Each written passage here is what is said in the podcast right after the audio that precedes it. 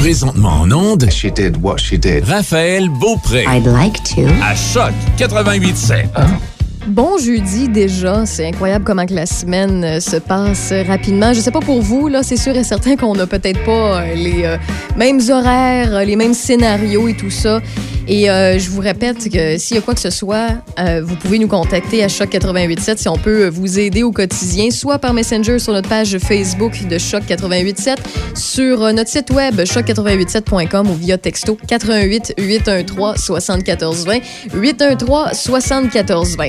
On est rendu dans la section de Raf dans le Dash où euh, on vous placote un peu plus, où on a des invités, où on vous informe également avec l'actualité de Portneuf-le-Binière.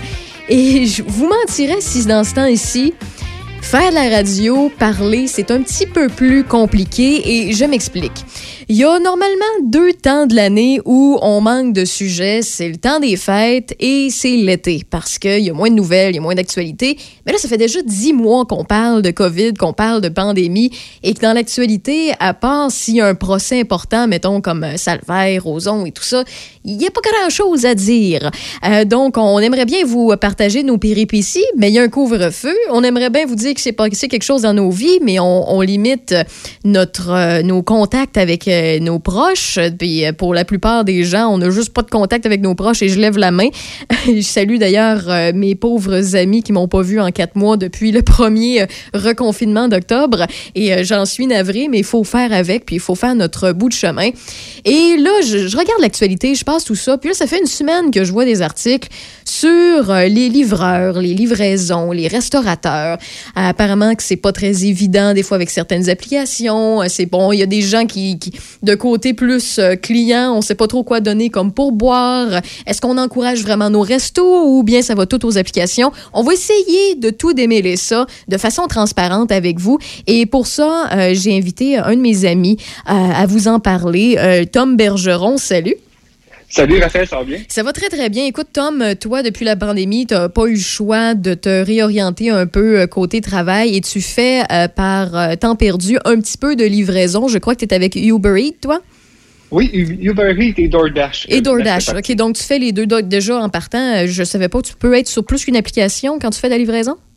Euh, oui, c'est juste une. faut gérer euh, les deux applications, là, savoir Ok. quelle il faut prendre. Donc, j'imagine que lorsqu'on décide de euh, soit combler à temps partiel, bon, nos fins de mois, mettons, avec la livraison, ou qu'on décide de faire ça à temps plein, le temps que, les, que la business se replace, on a tout simplement à faire des demandes d'adhésion auprès des applications. Comment ça fonctionne un peu pour ceux et celles que ça intéresse? Oui, c'est Uber Eats, DoorDash aussi, ça ferait la même chose. Il faut envoyer une preuve euh, que tu peux travailler au Canada, exemple un passeport. Oui. Euh, ils vont regarder tes dossiers aussi criminels. Ils demandent de faire la vérification pour être sûr que tout est correct. De ce côté-là. DoorDash est plus rapide pour euh, le côté euh, paperasse, exemple, euh, d'avoir ta réponse. Euh, Oui. Mais je crois présentement, ils ne prennent plus personne. Et euh, Uber Eats, il y a quand même un bon délai. Ils, ils disent tout de suite en partant, euh, quand tu viens pour t'inscrire, qu'il va y avoir un délai dû à la COVID. C'est plus long euh, euh, d'avoir ta certification pour pouvoir aller faire la livraison. Ben, parlant de délai, d'ailleurs, ça peut prendre une couple de jours, quelques semaines. Ça peut aller jusqu'à Ouais, combien de temps? Ça avait pris quelques semaines. Moi, c'est dans le début de la pandémie que j'avais commencé. À peu près dans la moitié, ben, peut-être la moitié de la pandémie, après mars, ça, que je me suis inscrit, puis il y avait quand même un délai euh, de deux semaines avant d'avoir la réponse. OK, puis justement, tu parles que DoorDash prend plus de personnes. En fait, moi, je suis inscrite sur les réseaux sociaux à des groupes de livreurs pour voir un peu comment que ça se passe, puis lire un peu les commentaires, puis également m'informer pour les gens qui veulent encourager local si ça se passe bien avec les applications et tout. Souvent, il y a des gens qui rapportent des bugs, qui rapportent des anecdotes, des péripéties, des choses comme ça, puis je vais t'en parler un petit peu plus tard d'ailleurs. Et j'ai vu que euh, DoorDash, il quelqu'un qui a publié comme de quoi que DoorDash, lorsqu'on s'inscrit, maintenant, ils nous mettent sur une liste d'attente parce que j'imagine que plusieurs personnes qui se sont virées vers la livraison pour euh, euh, ce qui est des, restaurateurs et tout ça pour aider parce que peut-être parce que leur emploi est en pause ou est tout simplement euh, terminé à cause de la pandémie parce qu'ils ont mis la, clé sous la porte. Donc, j'ai vu effectivement qu'il y a des personnes qui mettent ça sur la liste d'attente, mais c'est pas encore fermé totalement. Ça veut dire que si jamais il y a quelqu'un qui décide de faire autre chose ou qui reprend un autre emploi, ben DoorDash prend le, le prochain inscrit pour le remettre dans l'application. Si je comprends bien, c'est ça? Oui, ça, ben, ça ressemblerait peut-être à ça, là, je ne sais pas. rendu Ok, là, ok. mais exemple, euh, Skip, euh, dans le début, je m'avais voulu euh, m'inscrire à Skip aussi. Et euh, j'ai tombé sur une liste d'attente et je pense la semaine passée, j'ai reçu la confirmation que je peux devenir livreur skip. OK, euh, que ça a pris quand même, on va dire, euh, début d'été, je me suis inscrit puis je viens de le recevoir la semaine passée. OK. Dans tes périodes actives, toi, au niveau de tes livraisons, autant avec, you, avec euh, Uber Eats puis euh, DoorDash, est-ce que les gens encouragent pas mal euh, la majorité des restaurateurs où on voit souvent des, des grandes chaînes, des grandes marques très, très, très facilement comparativement aux autres? Est-ce que c'est bien équilibré ou concernant les clients? Là? Oui, mais là, c'est rendu là, c'est le client qui commande. C'est sûr que je fais pas tout. C'est dans les secteurs que je vais être. Je vais faire des, commandes, des restaurants que j'ai jamais fait. Mais euh, ça va quand même beaucoup. Euh, oui, McDo, c'est lui qui roule le plus. Ça, c'est surprenant. D'ailleurs, je comprendrai jamais euh, totalement, mais quoi, à part pour des fringales de nuit ou des, certaines personnes qui, euh, qui consomment euh, certains trucs qui font en sorte qu'ils veulent manger quelque chose de bien, bien gras puis de salé rapidement, je vous salue. mais à part les chaînes, est-ce qu'on on voit quand même, tu sais, mettons, je sais que tu as un certain secteur que tu couvres, toi, du, du côté de Québec, mais il y a quand même de, de, de, de, l'encouragement de la part de, des, autres, des autres restaurateurs, les clients est-ce qu'ils veulent, est-ce que tu remarques qu'ils veulent vraiment encourager local ou pas tant? Euh, ça, je sais pas. Je remarque pas vraiment, mais tu sais, ça touche à tout. J'ai fait des restaurants que je connaissais même pas. Que maintenant, je vais, je vais chercher de la nourriture là, à cause de que je suis allé chercher une livraison. Ah, OK, mais même toi, tu as fait des découvertes euh, par ça, par cet emploi-là, mais c'est le fun à savoir. Euh, au niveau des déplacements, je veux t'en parler un peu parce qu'en tant que livreur, je sais que c'est pas toujours évident. Puis je l'ai mentionné tantôt là, que j'étais sur des sites, en fait, des groupes Facebook sur lesquels je vois plusieurs commentaires de livreurs. Est-ce que c'est vrai des fois que ton application va te dire, écoute, il y a tel client, il faut que tu ailles chercher sa commande-là, il faut que tu la porter là. Et par rapport au déplacement, que le, frais de déplacement versus l'argent que toi, tu mets dans tes poches pour vivre, des fois, ça peut être complètement ridicule ou la majorité du temps, c'est équilibré? Euh, ça dépend tout le temps. Exemple, que McDo, c'est souvent les factures qui vont être les moins payantes. Ouais, Et euh, c'est souvent ça. Et surtout dans le pourboire par la suite, ceux qui donnent souvent le moins, que c'est pour une facture qui est haute. Si la mm-hmm. personne donne un, 15% euh, Ça dépend toujours. Moi, j'ai réussi à faire euh, à peu près quand j'en fais assez, je suis capable de tomber à peu près dans les entre 21 et 23 heures de l'heure avec le déplacement. Ah, ça vient ben, bien. Ça, peut être quand même. Faut que tu, tu regardes qu'est-ce que tu veux faire aussi. Euh, c'est beaucoup de gestion.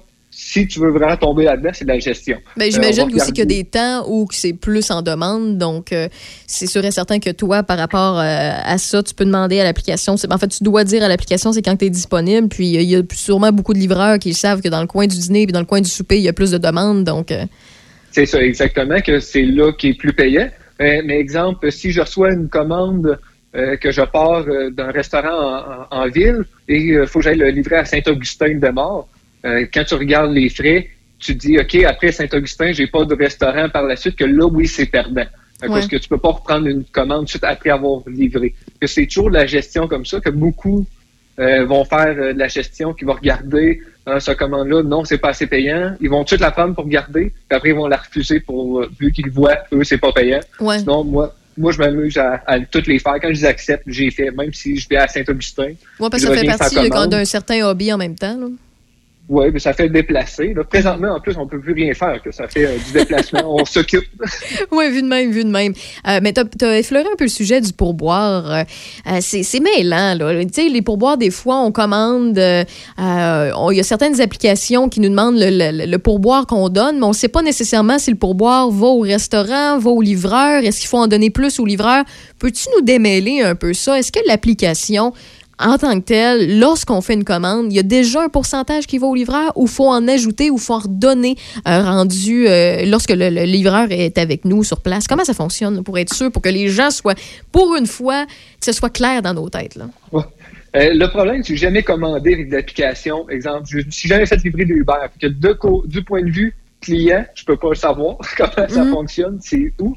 Euh, moi, qu'est-ce qui arrive, c'est que je vais avoir un frais de déplacement euh, avec, euh, je vais avoir un, prix approximatif que je vais recevoir en faisant la livraison. OK, avec l'application euh, qui va te remettre directement avec telle commande acceptée, c'est ça? Oui, exactement. moi, je vais, avoir, je vais voir la commande apparaître, tant de kilomètres, tant de temps, techniquement, avec le montant approximatif. Ça varie tout le temps. Si je veux ça le faire plus vite, je, Ça dépend tout le temps. Des fois, je suis payé plus, moins, dépendant de l'attente au restaurant aussi, euh, que moi, je vais accepter ou non. Quand tu acceptes, euh, tu as le frais de service, tu as le montant, exemple, s'il est marqué qu'on peut faire 6 pour cette livraison, au bout du compte, je peux, je fais peut-être 5,50. OK. Euh, là, là, ils nous montrent comment ils ôtent eux pour qu'ils se gardent. Ouais. Euh, j'ai le frais de, j'ai appelé, il me reste euh, 5, euh, 5 dollars, on va dire. Et euh, si j'étais dans une promotion, que Uber fait beaucoup de promotions, ce qui vont dire que dans ce secteur, vu que c'est plus achalandé, on va faire 1,2% de plus sur la commande. Que là, je vais avoir euh, le booster qui va me donner 1,5 de plus. Et à la fin, complètement, euh, à peu près une heure, une heure et demie par après d'avoir accepté et fait la, la livraison, là, je reçois le pourboire de la personne s'il en a laissé. OK, fait que si je comprends bien, ça, c'est le salaire de base que l'application te verse directement, mais techniquement, on devrait en ajouter lorsque tu viens à la porte. Euh, ben, ça, c'est Uber, je crois que je sais pas si c'est par la suite ou euh, avant de commander. C'est ça, je sais pas. C'est moi, après la commande, quand ça fait une heure que je suis livré la commande, je reçois le pourboire euh, de la personne. Ah, OK, OK, je comprends, c'est ça. Parce que moi, en fait, euh, j'ai déjà utilisé DoorDash, mais très peu, là. En fait, plus souvent qu'autrement, j'appelle directement au, resta- au restaurant, puis ils livrent avec leur propre livreur, là. C'est Ah, plus mais- payant pour le restaurant. ouais, mais c'est plus payant pour le restaurant, mais les, les fois que j'ai commandé avec une application, c'est DoorDash. Et je me rappelle que l'application m'avait demandé le montant que je voulais donner au livreur de plus. Donc, comme tu nous l'expliques, une heure plus tard, ça, ça vous est versé après quand l'application fait le calcul et tout. Uber, DoorDash, c'est différent. DoorDash, lui, on l'a directement. Dès qu'on finit la on, Oh, on- ok. on voit le montant. OK, Fait que parfait. Mais j'imagine exemple- que... Ouais, vas-y, vas-y. Je disais que le Uber, il donne un approximatif. Ouais. DoorDash, lui, donne le prix euh, direct. Quand on va dire la livraison là est 9 ça va être 9 avec le, le pourboire qui était déjà inclus. Que moi, quand j'accepte DoorDash, c'est le montant exact. J'ai pas de, de, de variante dans le prix. Puis j'imagine qu'il y a des gens quand même rendus à la porte, mettons qu'il y a une intempérie ou quoi que ce soit, ils décident de vous en donner de, de- de façon supplémentaire. Puis ça, c'est bien accueilli. Sur les fois que je l'ai fait, ça m'est arrivé une fois. Ça t'est arrivé me une fois sur, mettons, euh, une centaine de commandes? Euh, oui, j'en ai fait à peu près plus qu'une centaine, puis ça arrivé une fois. OK. Que, Oh, Quelqu'un m'a donné de l'argent, euh, de plus en argent comptant. Parce que honnêtement, j'ai remarqué, là, en fait, j'ai- c'est pas que j'ai remarqué, mais j'ai j'ai quand même pris le temps de faire quelques appels avant de rentrer en ondes à des gens qui sont restaurateurs ou des personnes qui, euh, qui ont été dans le domaine ou qui euh, ont commandé par rapport à ça. Puis, euh, ben niaiseusement parlant, j'aurais demandé, vous autres, vous donnez combien de pourcentage? Est-ce que vous donnez plus qu'avant pour encourager local? Est-ce que vous donnez moins qu'avant? Pour ce qui est du client, ce qu'on me dit, c'est qu'avant, je donnais 15% maintenant, j'en donne 10 parce que les temps sont difficiles puis j'ai pas beaucoup d'argent. Là, je trouve ça, je trouve ça dommage parce que moi, je suis tentée à donner plus, mais c'est vrai qu'effectivement, ben, c'est des temps qui sont plus serrés, donc je me sens un peu coupable. Euh, mais il y en a qui le font. Moi, je je serais pas capable, là, mais je comprends quand même le principe. J'ai aussi euh, parlé, euh, et je les salue, là, le restaurant Le Nocturne à Saint-Raymond. Je les ai parlé, j'ai parlé à une des propriétaires avant d'embarquer en onde. Puis elle est rendue avec YouEat depuis peu parce que je sais que DoorDash puis Uber Eats puis euh, Skip the Dishes se rendent euh, moins en région. Là. Euh, mais YouEat, euh, apparemment, ça fonctionne, mais encore, la, façon traditionnelle fonctionne plus. Mais les, les gens préfèrent souvent, quand, quand on peut appeler directement un restaurant local, ils préfèrent appeler directement là-bas qu'utiliser l'application. Puis effectivement, pour ce qui est des restaurateurs, c'est quand même assez... c'est profitable, oui, parce qu'on l'offre à plus de personnes, à des personnes des fois qui sont un peu plus éloignées, mais reste que ça coûte plus cher aux restaurateurs. Euh, selon, euh, selon ce que tu perçois et tout ça, est-ce que les, les restaurateurs sont contents, sont satisfaits de faire affaire à- avec les applications, vous recevoir, vous les livreurs? Je sais que vous, vous êtes juste les messagers, là, mais quand- comment vous percevez ça? Euh, oui, mais ça dépend toujours. Exemple, j'ai euh, été à un restaurant de sushi qui faisait que de la livraison Uber ou DoorDash. OK? Lui, euh, il n'y avait pas de... personne ne peut venir chercher à la porte. C'est vraiment seulement une livraison. Ouais. Et lui, ça faisait ses frais avec ça. OK, OK. Euh, Fait- lui, il n'y avait pas de problème euh, de ce côté-là. Euh, mais c'est ça. À date, je crois que tout le monde le prend bien. euh, que c'est de la rentrée, même si on dit, c'est, ça enlève 30% de la commande. Uber se garde 30% de la commande dans les frais. OK. Euh, puisque ça, et euh, le restaurant fait quand même une partie que s'il y a beaucoup de livraisons, Uber, mais tu viens quand même rentrer dans ton argent pareil. OK. À date, on se reçoit, on se fait bien recevoir, dépendant comment que le livreur agit aussi. Euh, je n'ai vu des, euh, des belles des fois. oui, mais, mais, justement, parler des, des, des, belles, là, je sais pas si c'est des anecdotes ou quoi que ce soit, là, mais parler, tu sais, on parle des restaurateurs qui vous reçoivent, mais si on parle des gens que, qui vous reçoivent et que vous laissez la commande, est-ce que ça, ça, les gens sont sont gentils? Est-ce qu'ils sont distants par rapport à la pandémie? Euh, est-ce qu'il y en a qui vous reçoivent encore à moitié nu? Est-ce que ça, en général, les gens sont, sont corrects, sont décents ou... Euh? Oui, mais moi, là, euh, c'est rare qu'on voit le client. souvent, le client va être à l'intérieur. On laisse la porte. la porte et partir le plus vite possible. Oui, oui. Il y a du monde que, vraiment, dans, les, dans mes premières livraisons, j'étais pas sûr comment ça fonctionne, tout ça que je cogne à la porte, et là, j'attends pour voir si la personne prend sa commande. Et là, j'entends l'autre côté de la porte. Il est encore là! j'ai décidé de reculer, et là, ils ont ouvert la porte, j'étais rendu plus loin dans l'appartement. J'ai dit bonne, euh, bonne soirée, c'est toujours. Euh, bonne soirée, bon appétit au monde, bonne journée. Et, euh, que tu vois qu'il y a beaucoup de monde que c'est les laisser à la porte, cogner, puis partir. Sinon, il y en a qui m'ouvrent la porte. et, là, c'est bonne journée ou bonne soirée, bon appétit. Qu'il y en a qui sont très très content de nous voir. Euh, y a des, la nuit, c'est là que j'ai aimé le plus pendant l'été. Euh, j'ai fait quelques, quelques livraisons de nuit jusqu'à 3 heures du matin. Et là, c'est là qu'on tombe sur le monde qui sont un peu plus euh, festifs. Un peu plus capoté, on va dire ça comme ça, en bon québécois. Là. Ouais, c'est ça. Là, j'étais porter une pizza donné à une place et la personne la pizza est arrivée, puis était tout content, c'est le gros party. Mais ça n'était pas encore arrivé de te faire recevoir avec une femme en robe de chambre ou bien un homme en boxeur, là? Non, pas, okay. non, pas arrivé. Euh, ça, c'est pas arrivé malheureusement. Euh, ben, malheureusement pour la, la, dame, mais pour le monsieur, je m'écarte. c'est correct. merci beaucoup, Tom. C'est vraiment gentil d'avoir pris ton temps pour euh, nous parler un peu de ton expérience euh, livreur. Parce qu'il y avait beaucoup de questions que j'avais à te poser. Puis en même temps, il y a beaucoup d'auditeurs qui ont des questions à ce propos-là. Puis quand on voit des articles, des fois, on n'est pas sûr parce que c'est le point de vue d'une personne. Puis des fois, on a besoin de savoir l'envers du décor. Fait que merci beaucoup.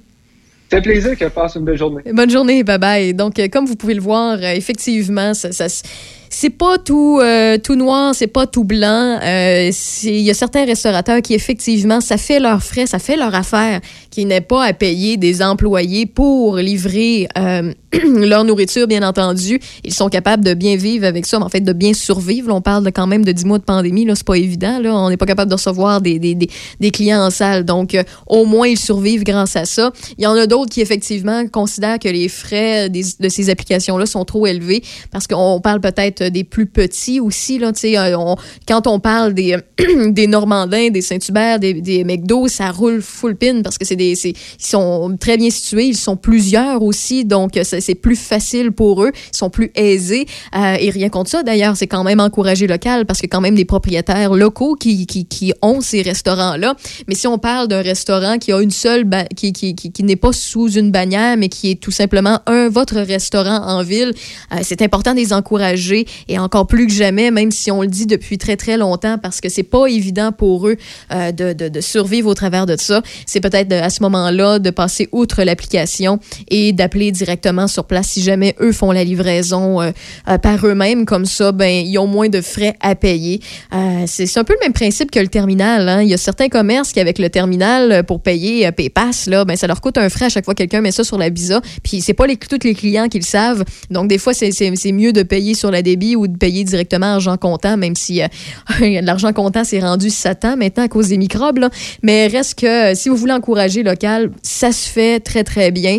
Euh, c'est important plus que jamais. Et je suis quand même contente de savoir qu'il y a encore des commandes qui se font parce que depuis le, le, le couvre-feu, j'avais l'impression qu'il y en avait moins de commandes qu'avant. Et ce que Tom me dit, c'est qu'il y en a encore. C'est sûr et certain qu'il y a des, euh, des heures plus achalandées. Et quand j'ai parlé à une des propriétaires du Nocturne, justement, c'est ce qu'elle me disait. C'est tout le temps dans les mêmes heures. À partir de 15, à partir de 16 heures, là, ça commence à rentrer, puis ça, ça lâche pas. Puis à m'emmener dans le coin de 19h, 19h30, là, ça commence à se laquer. C'est normal parce que les gens ont déjà soupé, puis les personnes mangent moins en soirée. Et je parle par expérience personnelle parce que la semaine dernière, justement, en studio, j'avais commandé de la nourriture avec un restaurant local euh, dans Port-Neuf. Et euh, c'est ce qu'on me disait, c'est que la plupart des restaurants ont décidé maintenant pour concentrer leur livraison pas mal au même moment, puis de faire leur, leur chiffre d'affaires la journée même, c'est de commencer la livraison à compter de 16 heures au lieu de faire comme avant, puis c'était tout l'après-midi. Donc, euh, informez-vous comme il faut, puis allez pas directement juste sur Google, là, voir les heures d'ouverture, parce que des fois, ça porte à confusion. Dans quelques instants, on s'informe avec Michel Beausoleil, qui est en direct des studios de CJSR, le temps d'une chanson de YouTube et une chanson de, euh, de Clash, Rock de Cashba, une de mes favorites, un retour en 82.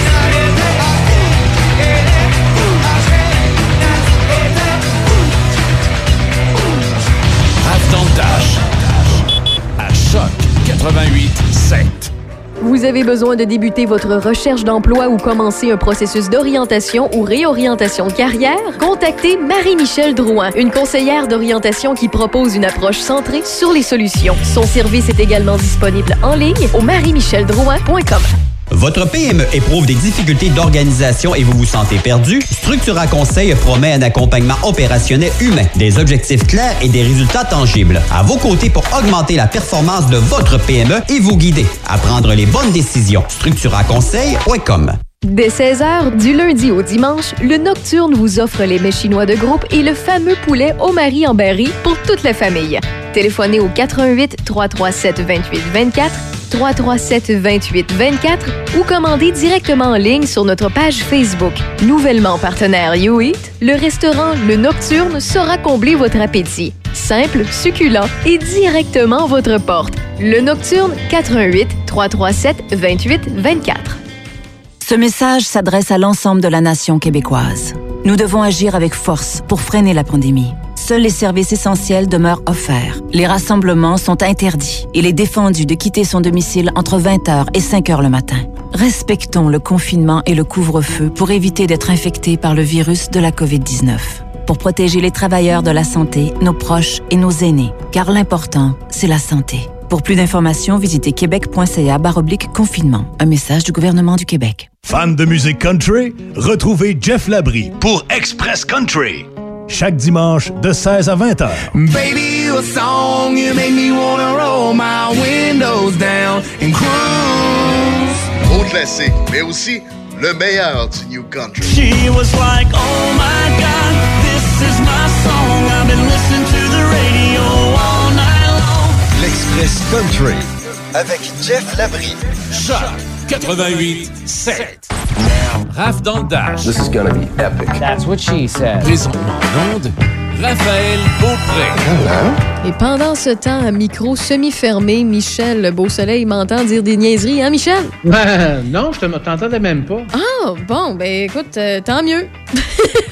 Qu'est-ce que tu dis encore? Ah, j'arrêtais pas de te placoter, là, euh, de la pluie puis du beau temps. Puis euh, Arrête justement. donc. Ben par- non, j'entends j'entends rien. Non, je t'entends pas en dehors des ondes. Ah bon, ben écoute, euh, ben t'as pas manqué grand-chose, les auditeurs non plus, mais euh, faire le tour de la, de la météo, tant qu'à parler de la pluie et du beau temps.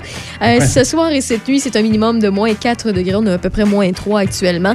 De la faible neige intermittente, quoique par secteur, c'est de la bruine intermittente, ce que j'aime appeler de la gadoue au Québec. Pour ce qui est de demain, vendredi, c'est une alternance de soleil et de nuages avec 0 degré. Samedi, dimanche, toujours des journées, euh, on peut dire, chaudes de saison, 0 degré avec de la neige. Lundi, moins 6 nuageux. Et euh, mardi, mercredi, c'est là qu'on devrait retrouver le soleil. Michel, côté actualité. Oui. Tu t'en reprendras pour les niaiseries demain. Ah, ben je vais essayer. Bon, euh, on a appris aujourd'hui que le ministre, de- en- par le ministre de la Santé, Christian Dubé, que le début de la vaccination va débuter dans les résidences pour personnes âgées, les RPA, le 25 janvier prochain. Donc, euh, on, on accélère le processus. Bonne nouvelle justement pour nos, nos personnes âgées. Le Québec euh, enregistre aujourd'hui 2132 nouveaux cas, 63 morts supplémentaires et 1500 hospitalisations, euh, 136 nouveaux cas et 11 nouveaux décès dans la capitale nationale. 1723 personnes, c'est quand même en baisse, qui euh, sont infectées et actives dans la capitale nationale. 140 dans Port-Neuf, 6 de plus qu'hier. 911 en baisse dans le secteur sud de Québec, 629 en baisse euh, du côté nord et stable avec 30 cas euh, dans Charlevoix. À la résidence L'Estacade à Saint-Raymond, on confirme un troisième décès aujourd'hui. 41 résidents, 6 de moins et 12 employés, un de plus, sont toujours infectés. Toujours stable du côté de Pont-Rouge, que ce soit la résidence euh, euh, Dupont ou au château Bellevue. 112 nouveaux cas confirmés en Chaudière-Appalaches, 5 nouveaux décès, 38 hospitalisations, dont 7 aux soins intensifs et le nombre de cas actifs est de 1167 personnes. La Sûreté du Québec dénombre une hausse de collisions mortelles en 2020 par rapport à 2019, mais le bilan demeure sous la moyenne des cinq der- dernières années au Québec. 228 collisions mortelles sont survenues en 2020, comparativement à 217 en 2019. La moyenne des cinq dernières années est de 236 collisions. Dans la capitale nationale et de Chaudière-Appalaches, on dénombre 28 euh, collisions mortelles, le même nombre que l'année précédente. Les principales causes des collisions collisions mortelles sont la conduite imprudente et les excès de vitesse pour 29 des collisions, l'inattention et la distraction pour 14% et la capacité de conduite affaiblie par l'alcool, les drogues ou la fatigue est de 10 20% des victimes décédées ne portaient pas la ceinture de sécurité. Et la Sûreté du Québec dénombre 52 collisions impliquant au moins une motocyclette qui ont mené à 54 décès en 2020. La moyenne des cinq dernières années est de 41 décès. La saison de la motoneige risque de prendre son envol cette fin de semaine avec la neige prévue. La Sûreté du Québec invite les gens à redoubler de prudence près des cours d'eau en ce début de saison plutôt chaud. Euh, certains plans d'eau ne sont pas aussi gelés qu'à pareille date euh, l'an passé. Euh, les policiers du centre de service de Pont-Rouge ont effectué une dizaine de patrouilles dans et aux abords des sentiers de motoneige et de quad. Près de 200 véhicules hors route ont été interceptés, une quinzaine de constats et une dizaine d'avertissements ont été distribués. Autre chose aussi, euh, le 30 décembre dernier, les patrouilleurs du service de police de Trois-Rivières ont procédé à l'arrestation d'une femme dans la trentaine et d'un homme dans la quarantaine, tous deux résidents de l'Alberta en lien avec une série de vols dans les SAQ de la province. L'homme et la femme arrêtés seraient reliés à quatre dossiers ouverts dans le centre de service de Pont-Rouge pour des vols survenus durant la période des fêtes dans des, succursales de la SAQ de Portneuf et de la Jacques-Cartier. La fouille du véhicule a permis de saisir des bouteilles de grande valeur pour un total avoisinant les 8000 dollars. Le député de Portneuf, Vincent Caron, annonce aujourd'hui l'octroi d'une somme additionnelle de 60 700 dollars à trois institutions muséales de la région de Portneuf pour 2020-2021 dans le cadre du plan de relance économique en culture annoncé en juin dernier. Ainsi, le vieux presbytère de Deschambault obtient 18 000, le moulin de la Chevrotière 24 700 et la corporation des lieux historiques de Pont-Rouge 18 000 dollars pour un total donc de 60 700. Le réalisateur et producteur de Deschambault Grondine, Christian Mathieu Fournier, vient nous parler, euh, Raphaël, aujourd'hui, Mm. euh, de son documentaire qui est diffusé actuellement sur Tout TV et autres plateformes. Son documentaire s'intitule Je ne t'oublierai jamais. Lui et sa maison de production, Les Vues du Fleuve, nous offrent une incursion privilégiée sur le quotidien vécu au cœur du CHSLD de Saint-Casimir depuis le début de la pandémie, au début du mois de mars, grâce à la présence de Rémi. C'est un technicien en loisirs ou euh, et infirmier au front. On va en reparler euh, demain. Euh, c'est d'ailleurs possible de l'écouter actuellement, donc vous pouvez aller voir Je ne t'oublierai jamais de Christian Mathieu Fournier. Et euh, peut-être un petit mot pour dire que la Société d'Alzheimer du Québec, ou de Québec plutôt, annonce son 26e salon Alzheimer présent, euh, présenté pour la première fois virtuellement. Alors, pour sou- souligner les 35 ans d'histoire de la Société, 35 outils d'accompagnement sont disponibles gratuitement pendant 35 jours depuis le 1er janvier jusqu'au 4 février. Alors, on peut avoir des discussions avec des professionnels, des cafés rencontres, témoignages et autres. La Société Alzheimer de Québec offre euh, ses services gratuits aux 30 000 personnes concernées de la capitale nationale qui comprend euh, Charlevoix, Portneuf et Québec. Et un petit mot pour dire qu'un souper sushi à domicile a été choisi comme activité de financement de la Maison des Jeunes de Pont-Rouge. L'activité se tiendra le samedi 30 janvier prochain. Pour un billet à 30 dollars, on reçoit 15 morceaux et un dessert. La livraison est gratuite pour les résidents de Pont-Rouge. Alors, c'est une activité qui se fait en collaboration avec Sable Marco, euh, Sushi Nagano de Pont-Rouge et tous les acteurs de la Maison des Jeunes de Pont-Rouge. Très bonne idée d'ailleurs. Les sushis de Sushi Nagano sont exceptionnellement bons. Fait, merci beaucoup, Michel. Bien sûr. Ça fait plaisir. À demain. À demain, je, je vais avoir des niaiseries pour toi demain. OK. Fais mon possible. Promis? promis, promis. Salut, là. Michel Beausoleil en direct des studios de CJSR qui est là toujours pour vous informer sur ce qui se passe à Pont-Neuf et à Lobinière. Congo avec Come With Me Now à Choc 88.7. Come with me now. Come with me now.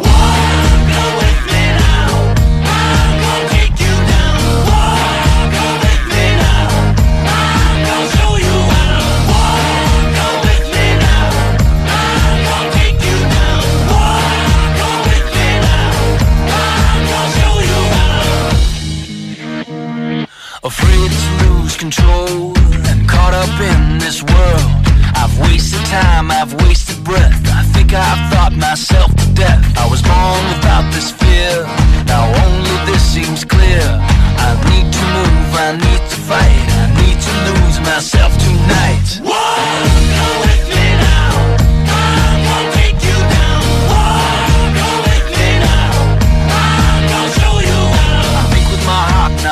my head. I open my mouth and it's something I've read. I've stood at the door before I'm told But a part of me knows that I'm growing too old. Confused what I thought was something I felt. Confused what I feel with something that's real. I tried to sell my soul last night. Funny, you wouldn't even take a bite.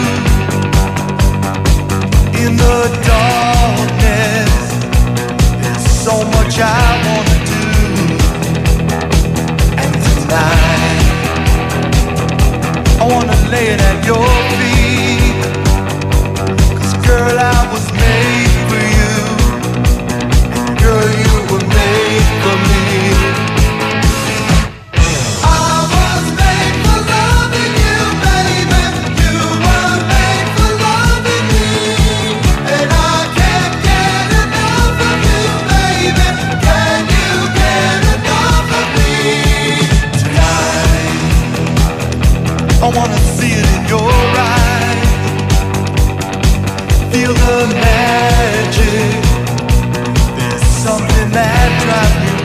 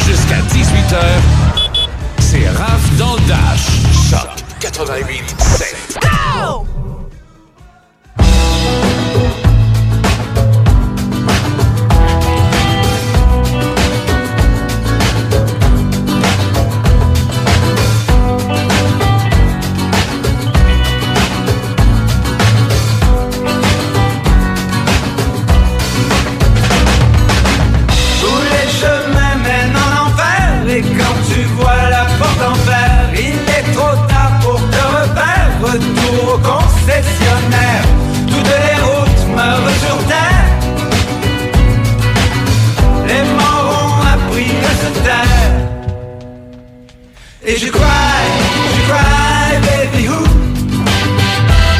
À Paradis City, à Paradis City.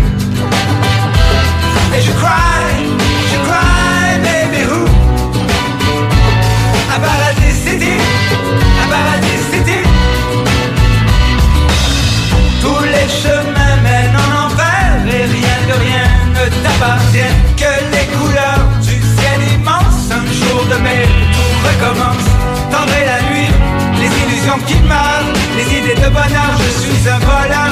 D'éternité dans un monde blessé. Et je cry, je cry, baby who À Paradise City, à Paradise City Et je cry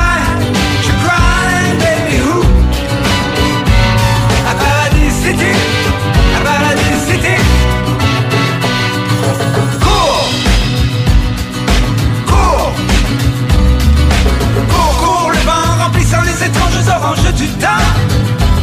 Nous sommes les marionnettes du temps qui s'arrête. Tous les chemins mènent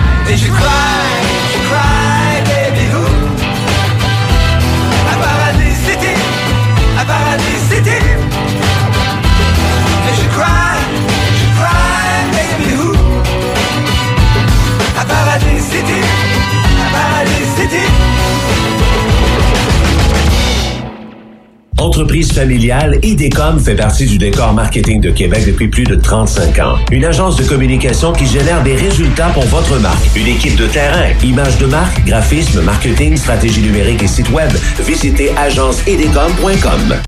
Chez BMR, on est fiers de vous offrir des produits d'ici. Parce que quand vous achetez des clous ou de la peinture d'ici, il n'y a pas juste votre chez vous qui en profite. Il y a aussi celui d'Alain à Yamachiche ou celui de Mélanie à Victo. BMR, bienvenue chez vous.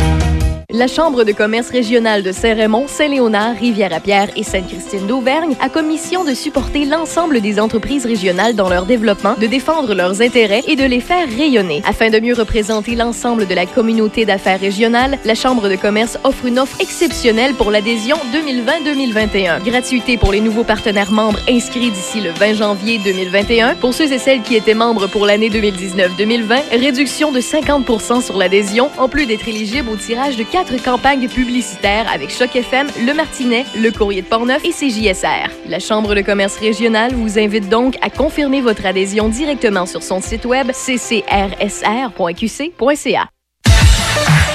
Tous les vendredis 18h et samedi 16h, c'est le Party Choc avec Evans Bergeron, le meilleur des années 90-2000. Le Party Choc. Votre son du week-end. Choc 88 7. Partez choc avec Evans Bergeron.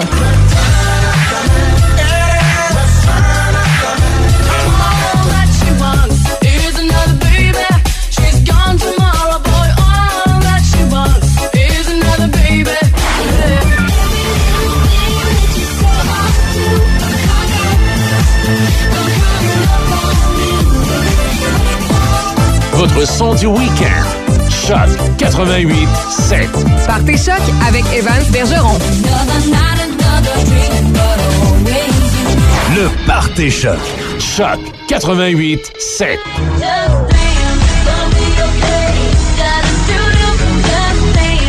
Le vendredi 18h et samedi 16h. Partez choc avec Evans Bergeron. Choc 88 7. Jusqu'à 18h, c'est Raph dans le Dash. Oh, pleasure. Avec Raph Beaupré. On l'a entendu, celle-là? De Clash, Rock de Cashbar. Ben oui, j'en ai fait une trame pour mon émission Rêve dans le Dash. Et d'ailleurs, je, je suis en train de travailler pour avoir euh, d'autres intros euh, de- d'émissions. Je sais que ça vous intéresse sûrement très peu, mais au moins ça nous craint des fois pour faire une intervention. Et euh, si jamais vous avez des suggestions de chansons, je suis ouverte à tout. Il suffit de nous écrire sur notre page Facebook Choc887 par Messenger. Ça va me faire plaisir de prendre vos, euh, j'allais dire demande spéciale, mais c'est pas ça, on n'est pas en mode musical, mais vos propositions. Ah, voilà. Alex Caron de la microbrasserie Ralbox, salut! Hey, salut, comment ça va? Eh ben, ça va pas pire. Bon 2021? Ah oui, euh, toi de même, je dirais même euh, meilleure année 2021. Euh, Ben, faut dire que les années changent, mais se ressemblent. ouais, on se disait tous que, que, que 2019, c'était de la chenoute. Euh, Finalement, euh, finalement, euh, il y avait pire qui s'en venait. Mais je pense que là, le, le, bon, disons, le soleil se pointe à l'horizon. Là, on, commence à voir le, le bout du tunnel. Fait euh, on va garder espoir. Effectivement, effectivement. Aujourd'hui, tu voulais nous parler de bière sans alcool et ou faible en alcool. Et euh, j'ai le goût de commencer avec toi parce que euh, sur, le, sur la composition, comment c'est fait? Comment on, on réussit à faire une bière sans alcool? C'est pas tout le monde qui le sait. Ben là, tu me vois venir un peu de toute façon avec mes histoires de sans-alcool. Bon, il y a le mois de février qui s'en vient, qui est le mois le plus court de l'année, que beaucoup choisissent comme mois sans alcool. Euh, puis il y a aussi le fait que ben on est à l'époque des résolutions, euh, des résolutions de, pour la nouvelle année. Donc il y a beaucoup de monde qui, qui, qui veulent ben, soit réduire, soit prendre une petite pause de consommation d'alcool. Donc il y a maintenant des produits sur le marché qui s'adressent euh, ben, à vous, ces gens-là, qui, voulaient peut-être prendre une petite pause ou slacker un peu, puis que ce soit effectivement sans alcool ou avec peu d'alcool. Euh, c'est intéressant de voir euh, de plus en plus de produits qui sortent. Euh, puis chez Ralbock, ben, on a un peu emboîté le pas. Là. On a une nouvelle... euh, une nouvelle bière sans alcool, la matinée extra light, une nano IPA aussi, une petite bière pas forte. Euh, fait qu'effectivement, je voulais, je voulais démystifier ça un peu avec toi parce qu'en termes de production, c'est quand même pas mal différent là, quand on rentre dans le sans-alcool. Euh, bon, évidemment, faire de la bière habituellement, ça vient avec l'alcool. Donc là, il y a comme euh, euh, des étapes euh, qui, qui s'ajoutent. Puis il y a même plusieurs façons de produire ces bières-là. En fait, euh, Ben, en fait, corrige-moi si je me si je me trompe. Là, on va jouer un peu aux devinettes. Là, dans ma tête à moi, si je me souviens bien, mais tu vas peut-être me dire qu'il y a plus qu'un procédé. C'est pas euh, un liquide qu'on fait à croire que ça goûte la bière. C'est vraiment une bière alcoolisée qui est désalcoolisée après. Hein? Ben, en fait, euh, oui, ça, c'est une des trois grandes techniques qui existent. Donc, on, passe la, la bière dans une machine, on la désalcoolise. Je dirais que la plupart des grandes brasseries, là, euh, bon, tout ce qui est Molson, Labatt, font ça, eux. Je sais aussi que la microbrasserie euh, Buckale Oui. euh, de Drummondville, eux aussi ont commencé à faire ça. Puis il y a un autre procédé, en fait, que eux utilisaient ben, avant, puis peut-être qu'ils l'utilisent encore pour certaines bières, mais qui est, qui est la dilution. En fait, donc on fait une petite bière, euh, puis dont on va euh, ajuster les proportions des ingrédients pour qu'ensuite on puisse euh, rajouter de l'eau pour atteindre notre euh, 0,5 là, euh, cent d'alcool. Euh, puis la troisième méthode que nous on a adoptée, en fait, c'est d'utiliser des levures qui vont être spéciales, en fait, qui vont être des levures différentes de ce qu'on utilise habituellement dans le brassage de, bière traditionnelle, disons avec alcool.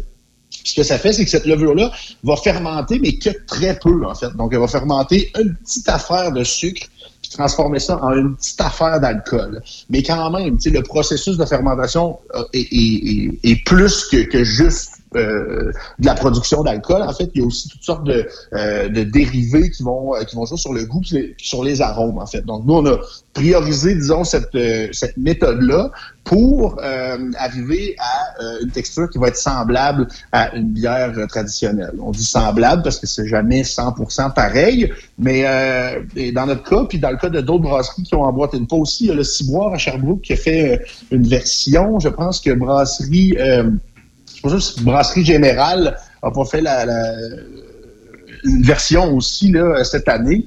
Euh, donc, euh, c'est intéressant de voir de nouveaux produits comme ça. Je te dirais que la qualité euh, cette année est de plus en plus euh, de plus en plus élevée. Entre autres, euh, des produits qu'on a reçus en importation là, qui, qui, personnellement m'ont mis la puce à l'oreille beaucoup là, sur euh, justement la méthode que je te parlais Oui, avec oui. les levures. C'est les produits de la brasserie euh, danoise, donc une brasserie européenne qui s'appelle Mikkeller.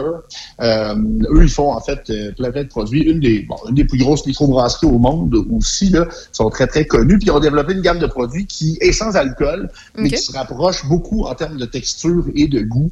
Puis, euh, ben, nous, c'est ce qu'on voulait faire. Donc, euh, la qualité tend à augmenter avec... euh, avec cette méthode-là. Vraiment, selon- on est loin, on est loin des, euh, des bières sans alcool qui goûtent vraiment pas la bière, là, puis ça goûte juste fade, là, ça goûte à rien. Euh, pour vrai, euh, ben, comme tu l'as mentionné, euh, Buckale, v'là plusieurs années déjà, là, on peut le dire, là, ça fait quelques années qu'ils se sont lancés là-dedans, puis eux, leur production était quasiment juste des bières sans alcool. Ils, ils en avaient quand même avec alcool, mais il, il s'est rendu qu'on est capable de, de- d'en faire autant, comme tu l'as mentionné, des IPA, des bières blondes, des rousses. On peut même faire des stouts sans alcool. Ça, c'est intéressant parce qu'il y en a qui, euh, qui préfèrent les bières noires, puis qui, qui n'avaient pas de produits avant pour euh, les satisfaire quand ils voulaient prendre un certain break, ou bien tout simplement, on, en parle de temps en temps, mais les femmes enceintes qui veulent avoir euh, le goût de la bière sans avoir le côté alcoolisé, on connaît les raisons. C'est vraiment des produits qui sont intéressants. Puis c'est difficile à boire, en fait, aussi quand ça s'éloigne du goût que, que, que dont tu t'ennuies. tu sais. Je prends Oui, l'exemple oui, des, oui. Femmes en- des femmes enceintes, c'est quand même frustrant. là, après neuf mois de boire de la bière sans alcool, euh, tu sais que ça goûte pas la vraie affaire. Fait que, tu sais, c'est le fun que bon, le marché un peu euh, pousse le- le- la bière sans alcool un peu plus loin. Je te dirais que c'est un peu le parent pauvre là, du marché de la bière jusqu'à il y a ben, peut-être jusqu'à la brasserie Buckale là, dont on parlait à Drummondville. Euh, il- tu sais, les brasseries vous avez des bières sans alcool, mais vraiment pour répondre à une demande, mais sans se, se préoccuper un peu de la, de la- de- de la saveur puis de peut-être la qualité gustative du produit. Fait que je pense qu'il y, y a- il y a un changement à ce niveau-là cette année. Puis pour illustrer ça, il y a même une, une nouvelle brasserie en fait qui s'appelle euh, Brasseur sans alcool, qui eux ont sorti une gamme de bières. Puis eux, ils s'affichent bon, clairement, évidemment, comme une brasserie qui fait 100% euh, du sans-alcool. Donc, Mais ils viennent d'où, sont- eux? C'est la première fois que j'en entends parler. En fait, eux, euh, ils brassent dans les installations, si ma mémoire est bonne, de la brasserie Baldwin. Euh, c'est dans le coin de Montréal. Euh, ils, ont, un- ils ont un beau branding, c'est très, très marketing, tout ça, puis c'est bien fait. En plus, les produits sont bons.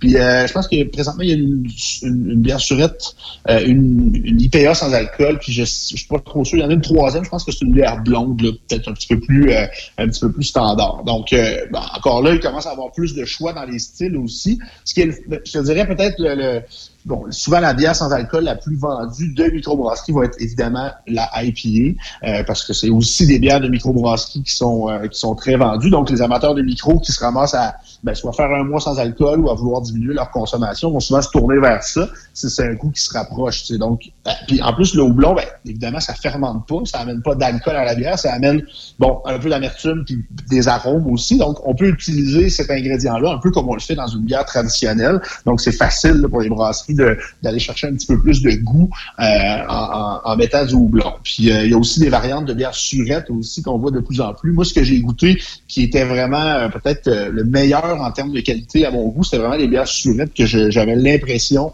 que cette bière-là était euh, alcoolisée. Euh, on, aurait dit que c'était la même chose finalement. là, Ben, en fait, euh, que- que- justement, bière, sans- je- qu'une bière avec alcool. Je suis en train de, et je vais utiliser le terme wearer, je suis en train de wearer sur la page Facebook de bière sans alcool, là, BSA, sur Facebook. Puis honnêtement, la sour, là, la bière surette sans alcool, m'interpelle beaucoup. Tu sais, moi, je suis pas quelqu'un qui, qui boit ben ben. En fait, pour être honnête avec toi, j'ai ouvert ma première bière de la semaine aujourd'hui à midi, qui est une, une Sapporo cheap. Euh, quoique la Sapporo est bonne, puis gars, est encore devant moi, puis je l'ai pas fini à moitié. Là. Fait que tu vois, moi, qu'il y a de l'alcool ou pas, c'est vraiment plus pour le goût. Donc, euh, pour vrai, je vais, je vais en essayer de plus en plus. Puis, euh, pour ce qui est de ces produits-là, qui sont relativement nouveaux, ça, m'interpelle. Merci de la suggestion. Ben oui, puis je trouve que ça, ça démontre en fait aussi que le marché est rendu là. Il y a quand même une brasserie qui a parti euh, sa production puis qui ont décidé de faire 100% ça. Donc c'est c'est pas juste un- une mode, je pense que c'est une tendance aussi. Puis tu sais, au-delà du fait de vouloir diminuer sa consommation d'alcool, je sais qu'il y a aussi une partie des gens qui veulent eux euh, peut-être diminuer l'apport en calories. Tu sais, Il y en a Oui, qui font oui. de plus en plus attention à leur alimentation, puis euh, qui, euh, qui qui sont quand même des épicuriens là, pour sont, sont pas moins euh, euh, sont pas moins portés sur le goût pour autant. Donc, il y a quand même une, une belle clientèle à aller chercher là. Donc, euh, évidemment, quand il n'y a pas d'alcool, ça diminue aussi beaucoup le, niveau de calories. Puis, les grandes brasseries ont aussi emboîté le pas. J'ai la Molson Ultra, entre autres, qui me vient en tête, qui est qui est un produit bon qui répond encore une fois à cette niche-là, là. des gens qui veulent faire un petit peu plus attention à leur poids, euh, qui évidemment s'entraînent souvent un peu plus qu'aussi, mais qui veulent quand même se récompenser avec une bonne bière après tout ça. Euh, ben tu sais, bon, les bières sans alcool c'est une chose, puis aussi bon, comme je te parlais un peu au début de la chronique, des bières avec moins d'alcool, euh, entre autres les nano IPA, des bières de session aussi, des, bières qui flirtent avec le 2%, 2,5%. Fait que là, on- on- on coupe les calories quasiment de moitié, puis ça nous permet quand même de, de conserver là, une, texture qui va ressembler à une, une- une bière normale. Euh, c'est ce que les gens recherchent, je pense. Donc, pas faire de compromis sur le goût, mais avoir quand même peut-être quelque chose d'un peu plus santé en même temps. J'imagine que, ben, en fait, quand on parle de bière, il y a la fameuse catégorie Gose, ces fameuses bières-là qui sont un peu plus légères, moins fortes en alcool, qui ont un petit côté salin plus souvent qu'autrement. Euh, là, est-ce qu'il y en a qui sont à 2, 2,5% Parce que normalement, ça va plus dans le 3, 3,8. là. Ouais, c'est ça. J'ai pas vu. euh, y a- sérieusement, dans le dans le dans la catégorie nano, là, autour de 2 Ouais, il n'y a, pas beaucoup- il y a pas beaucoup d'offres présentement au Québec. Il y a euh, la brasserie Hochelag qui fait une nano IPA. Nous, on en fait une. Euh, euh, si ma mémoire c'est Brasserie Dépareillée qui en font une aussi. Il y en a quelques-unes, là, mais euh, il y en a peu qui sont distribuées à grande échelle, disponibles à l'année. Je pense que ça aussi, ça va se développer parce que, comme je te dis, au-delà des mois sans alcool, il y a aussi des gens qui, qui, qui- qui font un peu plus attention. Fait que des fois, tu sais, la semaine ou, euh, je sais pas, moi, l'après-midi, la fin de semaine, tu pas nécessairement envie de te taper une IPA à 7-8 Non, là. peut-être Tu sais, ça, ça. va te casser les jambes, ça va te couper les jambes un peu, euh, puis ta petite randonnée de raquette, tu vas en trouver plus rough. fait que, tu sais, des fois, une petite bière pour entrecouper une coupe d'autres bières, ça fait bien aussi. Puis je te dirais que nous autres, on a, on, on a testé ce produit-là dans notre pub, euh, d'abord et avant tout, puis on a vu qu'il y avait vraiment une demande pour ça, surtout au niveau des gens qui prennent leur voiture. Ben, et justement, Euh, c'est ma question C'est ça que j'allais te poser comme question. Une bière sans alcool, là. Euh, Ouais. une vraie, là. pas une, une bière à 2 là, on le sait, il y a de l'alcool. Mais une bière sans alcool qui est écrit dessus On a-tu le droit de la prendre comme bière de route? Ben, théoriquement, oui. OK. Théoriquement, ça veut dire que c'est impossible. Ben, en tout cas, il y a, peut-être des policiers zélés qui vont pouvoir faire du, du zèle, justement, là-dessus. Ah Euh, mais, mais non, théoriquement, il n'y a pas d'alcool. C'est considéré que c'est un produit sans alcool. Moi, je, je ne paie pas de taxes euh, sur l'alcool pour ce produit-là. Il y a des taxes là, sur la, la, Ouais, ouais. la- la quantité d'alcool qu'il y a dans la bière. Moi, je ne paie pas ça. C'est vraiment. Puis c'est- pas régi de la même façon non plus. Ok, pour la, ok, tu pour la vente et l'achat. Par exemple, tu achètes une bière sans alcool dans un bar, tu es censé pouvoir partir avec euh, pleine. OK, ben. Tu peux et- l'acheter pleine, pas ouverte, puis il n'y a pas de problème au niveau légal non plus. Je sais pas, j'ai-tu le droit de dire en nombre que je vais peut-être l'essayer? Ben, ben si moi, je, je vois pas non. pour- je vois pas pourquoi il y aurait un problème, tu sais, parce que Non, se, non. saoul- se saouler avec une bière à moins de 0.5, là. euh, Non, non, c'est impossible. De je toute façon- Pour avoir, l'équivalent de, de une ou deux bières, je pense qu'il faut que tu en boives 50. Et Euh, Seigneur, euh, écoute, c'est euh, moi qui est la même. Sapporo depuis midi, là, qui est rendu bien bien flat, là, je te confirme que ma bière sans alcool, euh, si mettons je fais Québec-Montréal puis que j'en prends juste une, là, elle sera même pas finie rendue à Montréal. C'est ça, c'est le fun de pas arrêter de pisser à toutes les deux minutes non plus. Donc, il y a moyen de, de rendre un- une randonnée en voiture un petit peu plus euh, plaisante aussi, en se donnant l'impression qu'on est bien rebelle. Oui, c'est ça. Ben, en fait, euh, moi, c'est l'histoire de ma vie. Euh, J'ai peut-être un. Normalement, j'ai un look rebelle, mais je suis bien, bien sage. Fait que je- c'est mon genre, ça, de prendre une bière sans alcool en conduisant. Faut que ça ait l'air rebelle. Ouais, c'est ça, ça a de l'air, mais ça ne l'est pas pas en tout, finalement. Fait que c'est ça, il y, y y a un beau marché qui est en train de se développer. Puis j'ai hâte de voir dans les prochaines années là, ce qu'on va sortir parce que le fait que les brasseries commencent à jouer avec ça, ça veut dire aussi qu'ils vont essayer de pousser la patente, faire des tests avec d'autres styles, euh, probablement se rapprocher de, le plus en plus là, de, de- du goût de ce que ce qu'une bière avec alcool goûte. Fait que moi je trouve ça euh, encourageant pour les mères enceintes puis euh, les gens qui veulent faire attention. Il y a euh, des beaux jours devant nous là, dans le monde de la bière. Ben, merci beaucoup, Alex, pour en fait ces suggestions-là, puis d'avoir démystifié un peu la patente, puis euh, de m'avoir donné une, bonne idée. Euh, J'allais dire fausse bonne idée, mais c'est une bonne idée. Euh, en Ben, c'est pas pire que boire euh, une eau gazéifiée. Rendu là, c'est un peu le Ben même oui. principe. Ou juste un mou de pomme sans alcool. C'est ça. Techniquement, c'est légal au volant. En tout cas, je ne sais plus. J'ai l'impression de marcher sur des œufs. en Ah, tout cas. c'est sûr que si tu te poser des questions par, euh, par la police, ben peut-être que si, si tu te fais arrêter, tu vas peut-être te faire poser des questions. En même temps, euh, comme je te dis, c'est impossible d'avoir un, un feeling quelconque avec une bière comme ça. Là. Ça prend vraiment En fait, je beaucoup, sais, je beaucoup de volonté. Je sais ce que je vais faire, c'est que je vais en prendre une, je vais en amener une de spare, puis euh, avec un beau sourire, je vais l'offrir à l'agent.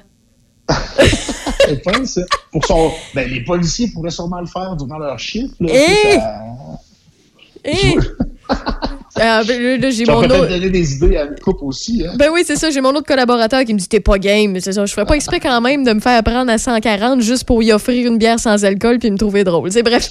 Euh, Alex Caron de la microbrasserie Ralbock, merci beaucoup d'avoir pris le temps. On se retrouve dans deux semaines dans l'émission de Ral dans le Dash. Yes, hey, merci beaucoup, Raph. Yes. Euh, bon, bon show, bonne soirée. Salut, prends soin de toi. Bye bye. La chronique bière, une présentation de la microbrasserie Ralbock. Chez Ralbock, la bonne bière, on connaît ça.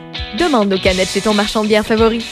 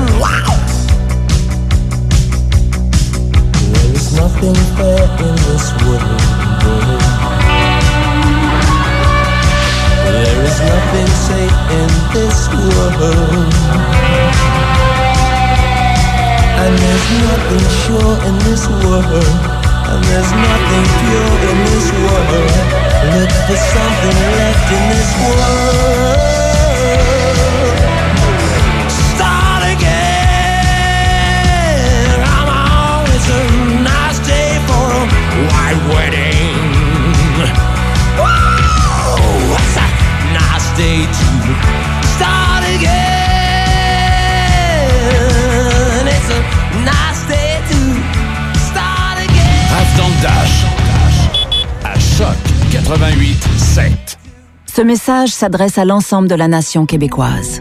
Nous devons agir avec force pour freiner la pandémie. Seuls les services essentiels demeurent offerts. Les rassemblements sont interdits. Il est défendu de quitter son domicile entre 20h et 5h le matin. Respectons le confinement et le couvre-feu pour éviter d'être infectés par le virus de la COVID-19.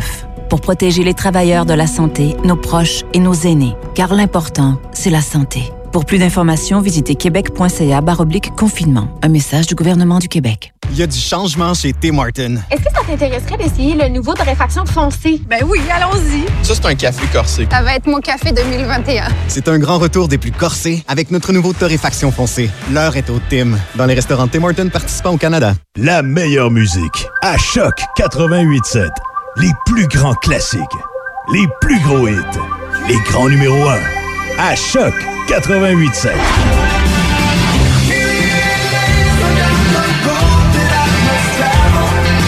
Fabriqué ici pour des gens d'ici. Choc 88.7, d'un succès à l'autre.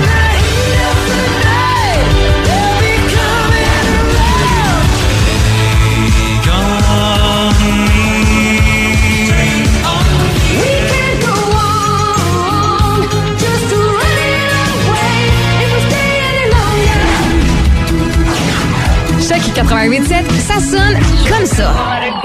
Choc.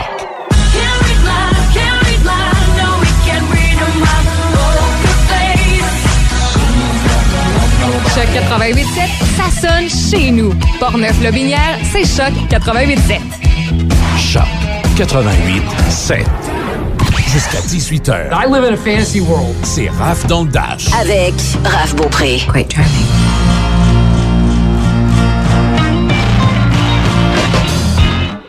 On parle jamais assez de musique. Hein, Eric? En plein ça.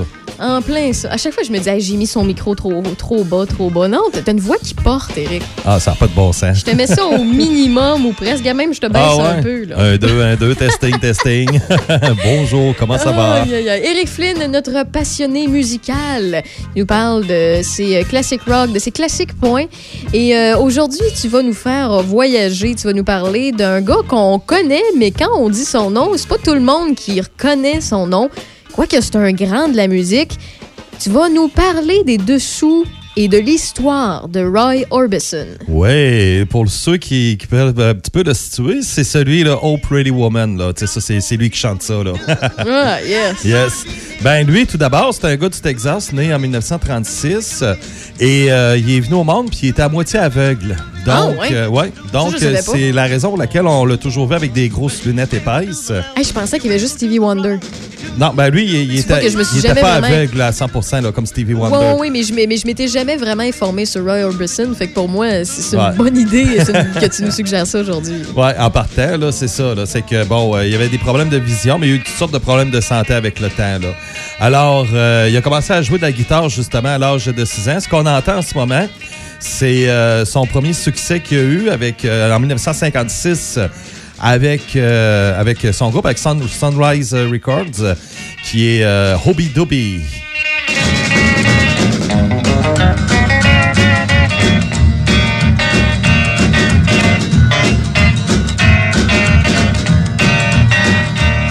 Well, you wiggle and you shake like a big rattlesnake. You do looby dooby till you think your heart will break. Dooby dooby, dooby dooby.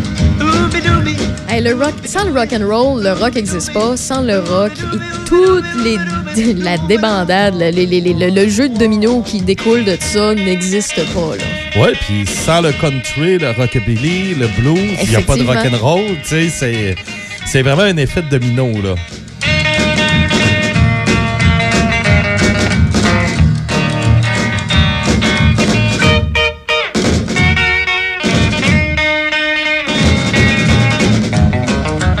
Malheureux sur euh, du rock and roll. Non, en plein ça. mm, Donc, ça, c'était un groupe euh, qui avait formé lorsqu'il était au secondaire au Texas. Et euh, rendu à l'université, euh, il a décidé de quitter tout simplement l'université pour se consacrer 100% à la musique. Et c'est là que on le voit avec son look, bon, avec ses lunettes épaisses qu'il est obligé d'avoir. Et là, c'est là qu'il va se teindre les cheveux noirs, là, vraiment profonds, là, tu sais. Et euh, il va avoir un look assez euh, spécifique, autrement dit. Et euh, sauf que là, il n'y a pas le succès qu'il voulait avoir, qui était euh, espéré comme les Elvis Presley à l'époque, Jerry Lee Lewis ou. euh, Quoique, il y a des euh, ressemblances, là, on peut pas le oui, effectivement. Ou bien Johnny Cash aussi. Oui. Alors, il décide de, de- de- de laisser tomber le groupe et il va, il va y aller avec une autre maison de disques qui se nomme Mon- Monument Records à Nashville. Sauf que là, on tombe en 1959. Qu'est-ce qui arrive? Le monde du rock and roll est en train de, de- de- de s'écrouler. Les chats sauvages qu'on appelle là. Elvis qui s'en va dans l'armée. Il y a euh, Chuck Berry qui, est- qui est en prison parce qu'il a, il a- fait des attouchements à une jeune fille de 16 ans.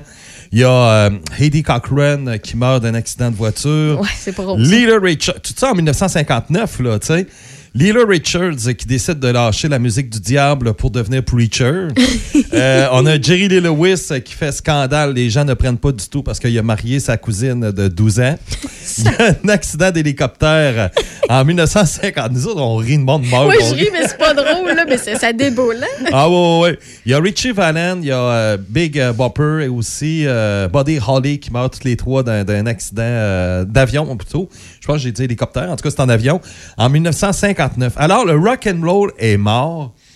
Euh, Qu'est-ce qui arrive, c'est que là c'est les, les, les, la musique pop qui prend un petit peu plus de place, les Everly Brothers, Neil Sedaka qui prennent un petit peu plus de, de place.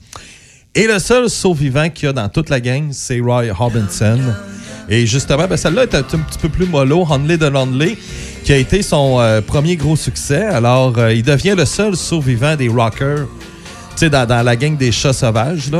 Euh, c'est vraiment le, seul survivant qu'on retrouve. Et euh, là, bon, on tombe dans les années 60. En 1963, il y a euh, quatre de ses fans qui font sa première partie en Angleterre. Et ça se trouve que ça se trouve être les Beatles, autrement dit.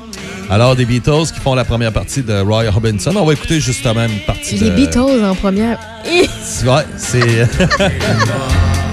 There goes my baby. There goes my heart.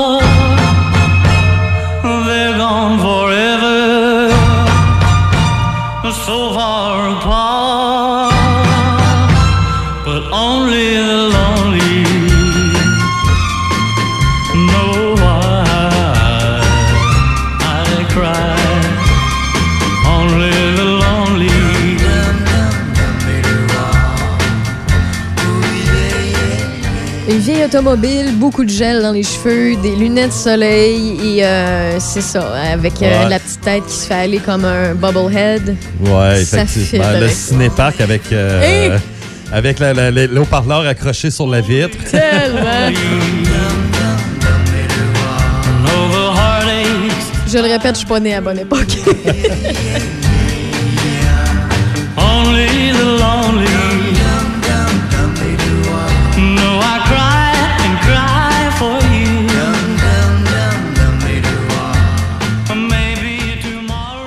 Maintenant, début des années 60, euh, oui, euh, comme on parlait, faisait la, la- la- les Beatles font sa première partie en Angleterre.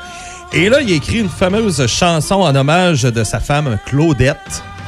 Et cette chanson-là, elle est connue de tous. On parle bien entendu de Oh Pretty Woman. Ça, c'est la plus connue de sa carrière. Il y en a eu des pubs avec ça? Ouais. Même un film avec Julia. Ouais.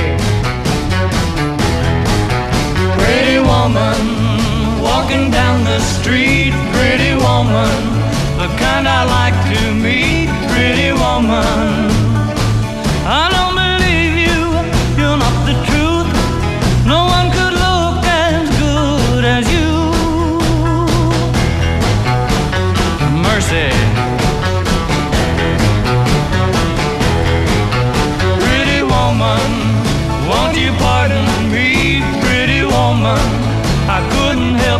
Il a dû en faire tomber des fans, même plus que Ouais. Claudette. Hein? Pas juste à Claudette. Pas juste Claudette, c'est sûr.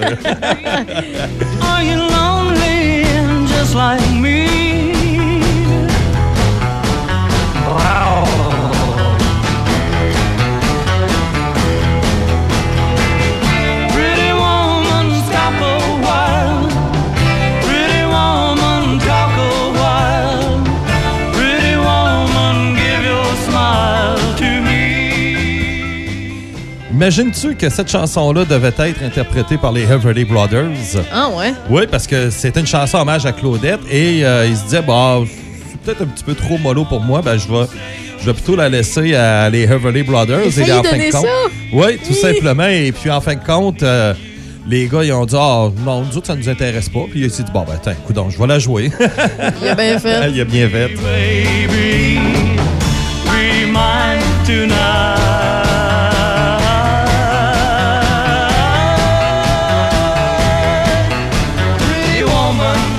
C'est lui qui l'a écrite? Ouais. Qui l'a composée? OK. Ouais, c'est sa chanson lui, son œuvre. Avec ça, il est devenu riche, puis euh, avec les redevances, là, il a jamais eu. à- il aurait pu prendre sa retraite ce jour-là, là, puis Avec il aurait pu là. vivre euh, facilement avec cette chanson-là. Tellement que ça a été gros. Okay. If that's the way it must be, okay. I guess I'll go on home. It's late. There'll be tomorrow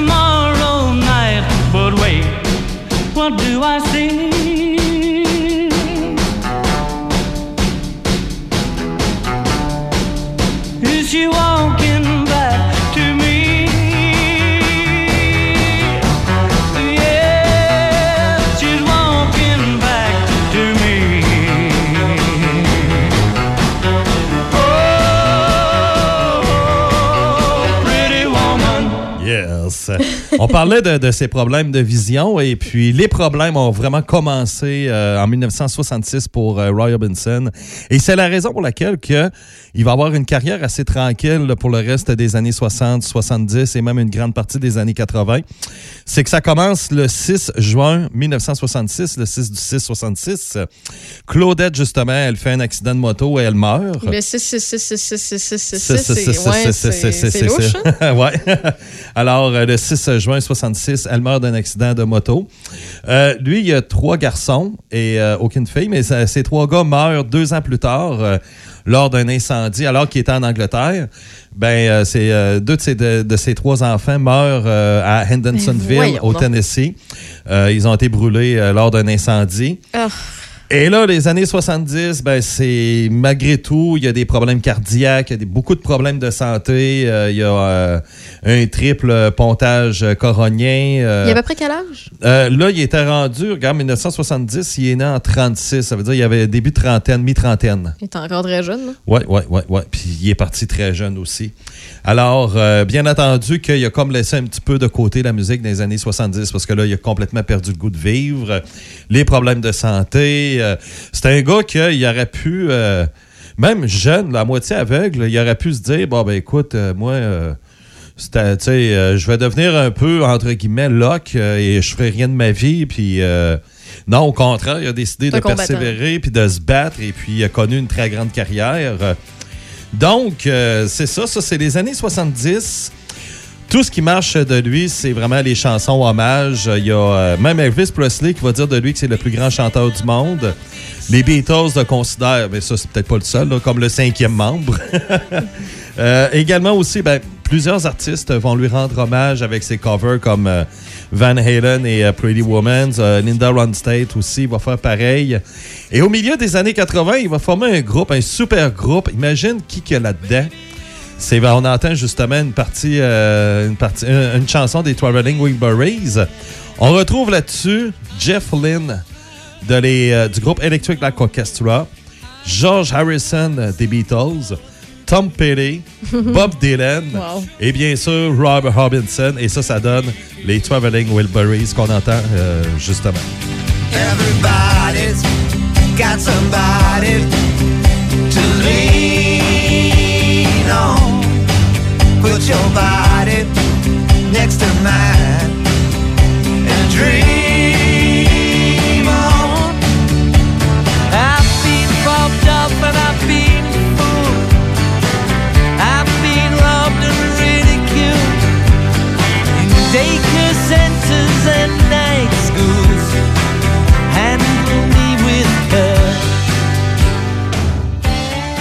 On oubliait le batteur, Jeff Kettner, qui était connu de tout le monde, mais il était, il était là.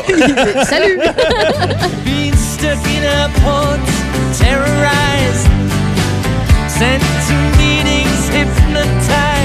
Est-ce que ça a été sa seule participation, lui, dans un band? Ce, ce ba- Dans, dans Ce un groupe, euh, oui, ben, il y avait au début, début de sa carrière avec la gang euh, au secondaire, OK. le groupe euh, qu'ils ont formé, mais à part de ça, il a toujours été solo, mais c'est la seule fois vraiment là, euh, Fait avec des per- personnalités avec d'autres. très connues. Ouais, ouais, ouais, ouais, un super groupe. That you really care. Everybody got somebody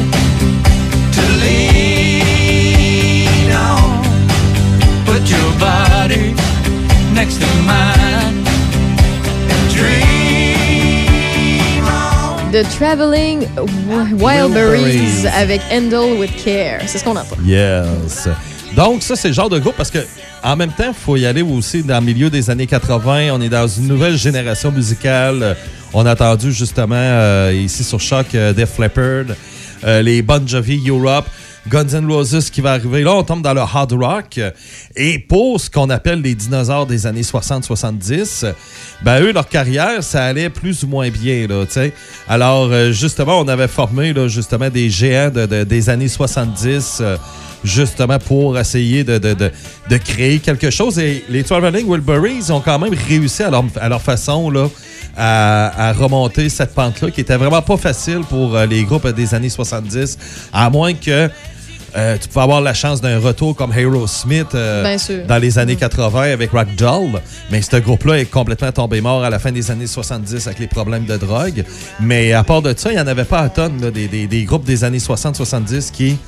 euh, et en même temps, aussi dans le groupe, on retrouvait aussi euh, Tom Pelé. Donc, c'était le seul qui, avait, qui était capable de bien. qui, qui avait une bonne carrière dans les années 80, mais c'était vraiment le seul. Là. On s'est servi justement de, de- la popularité de Tom Pelé pour essayer de, de- de- faire fonctionner le groupe et ça l'a réussi parce qu'ils ont quand même eu deux succès, dont euh, leur album qui a été. euh, ils ont fait trois albums en tout et euh, c'est les Traveling Wilburys Volume 1 et ça a été un succès international.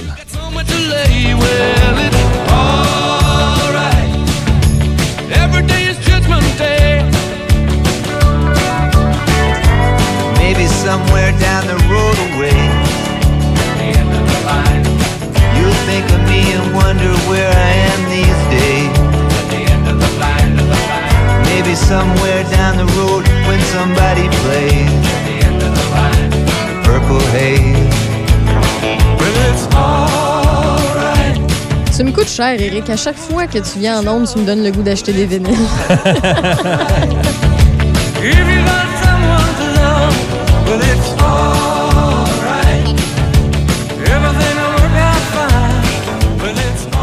Est-ce que Roy Orbison a déjà eu des problèmes de consommation? Moi, j'ai pas entendu parler de quoi que ce soit là-dessus. Qu'il devait être relativement tranquille. Oui, c'était quelqu'un d'assez. Il avait l'air de ça aussi. Oui, il avait l'air de ça aussi. Et, euh, mais honnêtement, j'ai rien entendu là-dessus. Là, euh, S'il y a eu des problèmes de drogue et ainsi de suite. euh, euh, honnêtement, là, euh, je vous dirais pas que je suis sûr à 100%, mais je pense que. Non, c'est un gars qui était quand même assez strict. Là. Well, it's.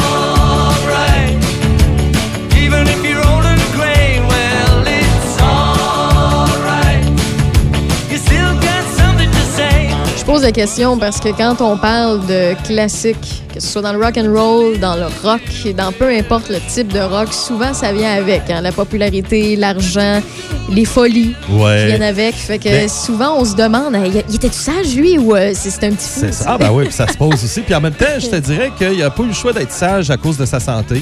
Ouais. Euh, il avait une santé très fragile, donc il pouvait pas se permettre de faire le party, il pouvait pas se permettre euh, de rentrer n'importe quoi dans le corps, un peu comme Jim Morrison.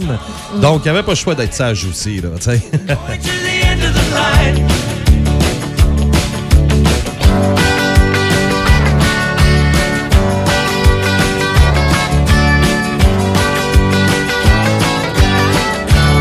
Bonne jusqu'à la dernière note. Donc, lui, de son côté, le groupe, il continue avec le groupe Traveling Wilburys, mais sauf que il décide de sortir un album solo de son côté. Alors, euh, c'est en novembre 1988 euh, qu'il est en train d'enregistrer, il termine l'enregistrement de son nouvel album qui va sortir au mois de janvier. Sauf que le 6 décembre 1988, à l'âge de 52 ans, crise cardiaque, il Oh. meurt sur le coup.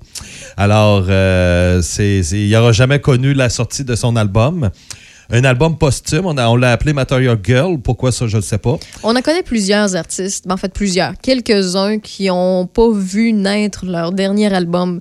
Moi, euh, personnellement, parce que c'est un- c'est- je peux dire que c'est un petit peu plus de ma génération, parce qu'on s'entend, toi puis moi, Eric, on a une différence d'âge. là. Ben. Euh, moi, le seul que j'ai vraiment vécu euh, pour vrai, c'est Bowie. Quand il est décédé en 2016, euh, ça faisait déjà un bon bout de temps qu'il travaillait sur son dernier album.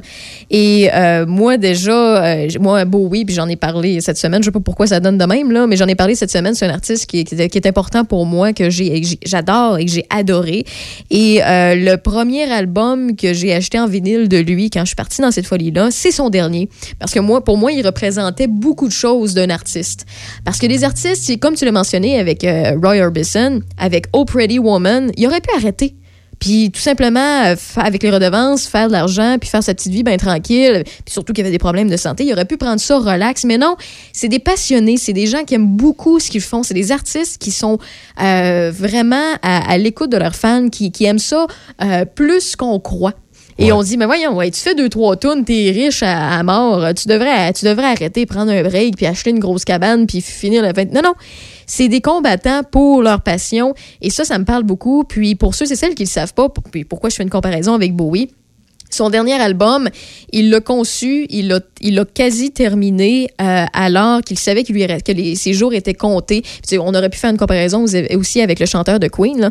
Euh, mais euh, pour ce qui est de, Bowie, c'est, le cas. Et il en parle beaucoup dans son dernier album. Il y a deux de ses chansons en particulier qui, on, l'entend dans sa voix. Et quand on voit les, les, vidéos qu'il a fait, Bowie, ben, il, il, les a jamais vues terminer, ces vidéos-là. Il a jamais pu avoir dans ses mains cet album-là.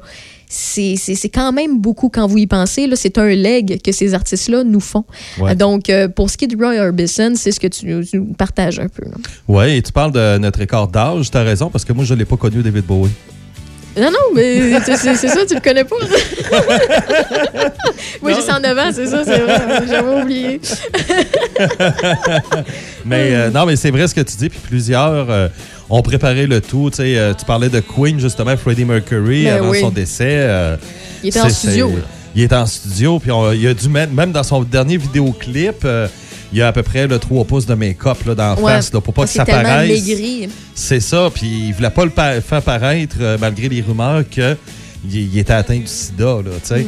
Alors, plusieurs, justement, on, on fait ça. Et oui, c'est c'est une bande de passionnés, parce qu'on regarde Paul McCartney. Il vient de sortir un album où il joue tous les albums, puis il n'y avait pas besoin de faire Pas ça. besoin de ça. pas besoin, tu Roger. Waters qui sort des sessions en pleine pandémie. Il aurait pu prendre un break, mais non, c'est exceptionnel ce qu'on peut voir Ouais, sur euh, ce que partagé sur YouTube. C'est plus fort que passion, autres. C'est plus proche de nous, là. Si on pense à notre petite Céline, là, Mm. ben, petite, petite Céline, Céline Dion, là, c'est une grande femme là, quand même. là. Mais euh, elle aussi, là, depuis des années, elle aurait pu prendre sa retraite, puis tout simplement. Mais non, c'est une passionnée, elle aime partager, elle aime partager sa musique, sa, sa passion, ça, ça se ressent. C'est, pas des gens qui abandonnent, ils font pas juste ça pour empiler du cash puis dépenser so- solide. Ils peuvent se le permettre, oui, mais ils font ça aussi par passion. En plein ça, en plein ça. Ce qu'on entend en ce moment, ben, c'est son dernier succès posthume, sorti le 7 février 1989, euh, You Got It. Can do the thing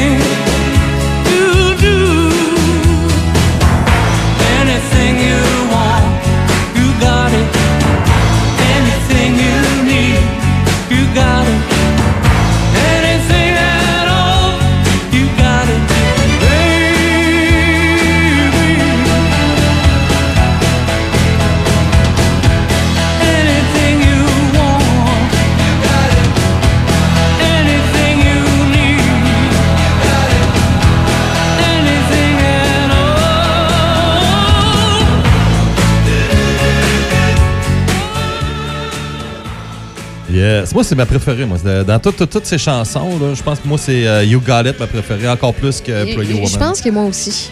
Ouais. Je pense que moi aussi, euh, elle, est un petit peu plus entraînante. L'autre, c'est peut-être parce qu'on l'a brûlé aussi un peu. Ouais, exactement. On l'a tellement exactement. entendu partout euh, à l'époque dans les radios, dans certaines radios encore aujourd'hui. On les a entendus dans les euh, publicitaires. Euh, Ah donc, ouais. euh, c'est sûr et certain qu'on l'a peut-être brûlé un peu. là. Ouais, c'est vrai.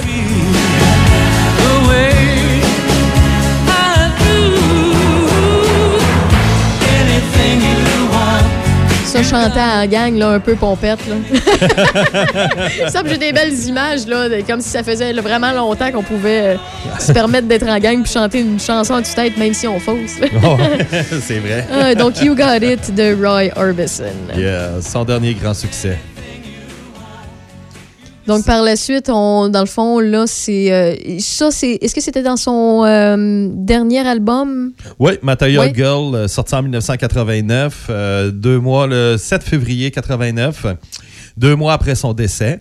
Alors, qui, qui avait terminé justement au mois de novembre en plus, là, l'enregistrement. Il avait tout terminé, puis il attendait justement à sortir un premier single et ainsi de suite, comme la, la, routine qui se fait habituellement, avec euh, la promotion et ainsi de suite. Euh, on préparait tout ça et puis euh, le ciel y a tombé sur la tête, c'est le cas de dire, euh, le 6 décembre euh, 88 avec euh, sa crise cardiaque. Qui Si j'ai bien entendu jamais. tout à l'heure, il a perdu sa femme, il a perdu deux de ses trois enfants. Ouais, deux de ses trois enfants. Donc, c'est tout simplement, il restait dans sa famille, on s'entend, un enfant Un enfant. qui a pu justement profiter un peu de, de- de sa fin de carrière. Ouais, ouais. c'est Ouais, c'est un leg léger, ça. ouais. Ben c'est ça. Tu sais, avec tous les, les- les gens qui ont disparu autour de lui, puis lui qui est mort euh, jeune.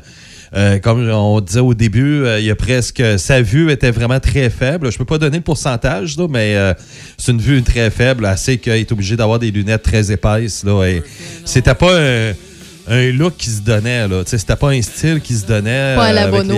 C'est ça. Plus, plus ben, les cheveux teintés noir profond, là, ça Ouais. c'est voulu. Là. Il voulait avoir un look un petit peu plus dark là, que ce qu'on retrouve habituellement, surtout à, à l'époque du rock and roll. Je, je, je peux pas mettre le côté dark avec Roy Orbison. là. Ça fait pas. Non, euh, c'est sûr. Ouais, ouais. Mais ça, on, on va dans le contexte des années 50. euh, Ouais, avec des sûr gars que- qui sont habillés en habit cravate puis qui chantent du rock, là, un peu comme Jerry Lee Lewis ou. Bill Allen de Comets. Ben lui, il avait un look un petit peu plus rebelle, malgré que c'était rien à côté d'Elvis. Mais non, mais non.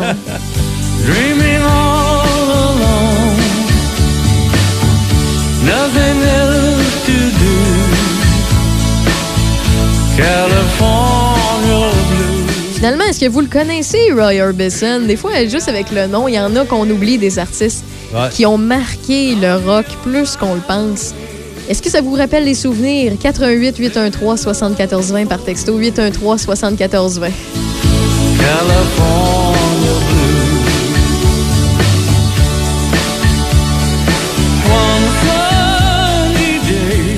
California Blue, c'est ce qu'on entend. Yes, qui faisait partie justement de l'album euh, Material Girl, euh, sorti en 89. Ben, le but, c'était surtout de faire connaître un peu l'histoire derrière euh, Roy, Roy Orbison. Surtout qu'il n'y a pas eu de film encore sur lui. puis ça serait vraiment intéressant à un moment donné. Ben, D'après moi, il va y avoir un film euh, sur sa vie, justement, avec toutes les tragédies et ainsi de suite. Euh, donc, c'est sûr que Quoique, ça, pourquoi il n'y en a pas encore eu? Ben, Est-ce qu'il y a sûrement des, comme- des biographies qui ont été faites? Ils ont, Oui, il y a sûrement eu des biographies qui ont été faites, mais euh, c'est comme si on dit pourquoi il n'y a jamais eu de film sur euh, la série du siècle de 1972. Ouais. Tu sais, ça, ça mériterait. Il y, a- il y a tout là-dedans là, euh, qu'on pourrait faire comme film, mais il n'y a aucun film qui a été fait encore là-dessus. Des fois, ben, c'est une question de temps aussi. tu sais, euh, Des fois, on attend après, après, euh, qu'il y ait un décès, oui, mais des fois, ça peut se faire pendant ce qu'une personne est vivante, comme euh, Elton John, a à peu près deux ans. Effectivement, tu sais. ouais. Mais euh, qui sait, sûrement un jour, il va y avoir un film. euh, ben, c'est comme les Doors. Jim Morrison est parti en 71 et il a fallu attendre au-dessus de 20 ans pour avoir un film sur l'histoire des Doors. Sais, vrai. Des fois, ça, ça peut être long aussi. Quoique, lorsque l'artiste est encore en vie, euh, mettons qu'on prend l'exemple d'Elton John, comme tu l'as mentionné, des fois, il y a des choses qui peuvent être modifiées. tu sais. Ouais. Euh, comme dans le- le- le- la biographie d'Elton John, il y a des choses qui sont pas mises nécessairement en ordre. Il y a des choses qui, bien évidemment, il a voulu modifier un peu. Euh, il y a un bout, d'ailleurs, il change une chanson, je pense que c'est Rocketman, il me semble. C'est au lieu de dire euh, I miss my wife, il dit I miss my life. Parce que à l'époque, il cachait qu'il était euh, homosexuel, puis il Ah. avait eu un mariage très court, euh, si je me souviens bien, d'un an ou des poussières. Là. Et dans le, dans le film, il est- ben, en fait, il était un petit peu gêné de ça. un il est encore un peu honteux de ça, qui qui est pas. En fait, par rapport peut-être à la douleur qu'il a causée à sa femme à l'époque, peut-être par rapport au fait qu'il se cachait. Fouillez-moi, j'ai pas la j'ai pas la vérité. Il y a beaucoup plus de rumeurs à ce sujet-là puis que euh, les vérités qui sont dites, mais euh, reste que lui a pu mettre son grain de sel dans certaines vérités. Euh, fait que c'est quelqu'un qui comprend juste cette biographie-là qui a été saupoudrée de, euh, de, de, de- j'oublie le terme quand on parle de cinéma, là, mais qui a été romancée, c'est ça, ben c'est sûr et certain qu'on peut manquer quelques bouts de son histoire.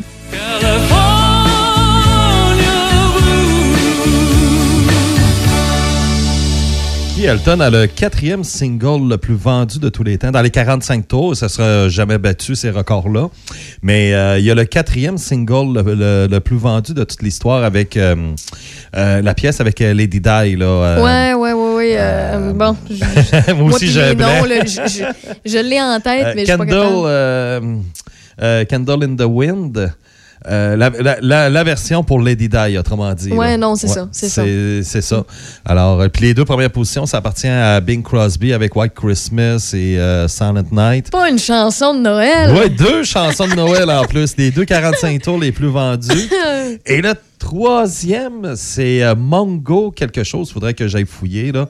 Mais c'est une pièce qui a même pas d'instrument vraiment, qui est un peu rock pop, là. Euh, je sais que le chanteur s'appelle Mongo quelque chose, là, mais il faudrait que je fouille, là. Mais ça, ça a été un gros, gros hit au début des années 70. Et ça, c'est le troisième single le plus vendu de toute l'histoire. On s'attendrait à à quelque chose Ben, de les Beatles, là, ben, c'est Elvis, ça. Mais non, euh, c'est c'est, euh, euh, It's a Summertime. Je pense que c'est ça le titre. It's a Summertime de Mongo quelque chose. là. Ah, OK, OK. Ben, je vais euh, checker ça, moi, tantôt, euh, en revenant chez moi. Ouais. ça m'intéresse, ça m'intrigue. Écoute, juste avant de, de- de quitter et de Ouais. quitter les auditeurs, parce que quand même, 18 heures s'en vient très, très rapidement, eh bien, tu avais quelques nouvelles pour nous, commençant avec euh, Ici, d'ici.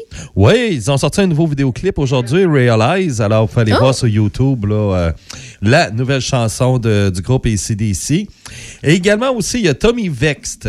Je sais pas si ça te dit quelque chose. Oui, oui, ben, ça me dit quelque chose, oui, mais avec les noms, des fois, j'ai la misère à replacer. ben c'est ça. Ça, c'est le chanteur de Bad Wolf. On a connu beaucoup ce groupe-là, il y a à peu près 2-3 ans, avec euh, le cover de Cranberries euh, Zombie.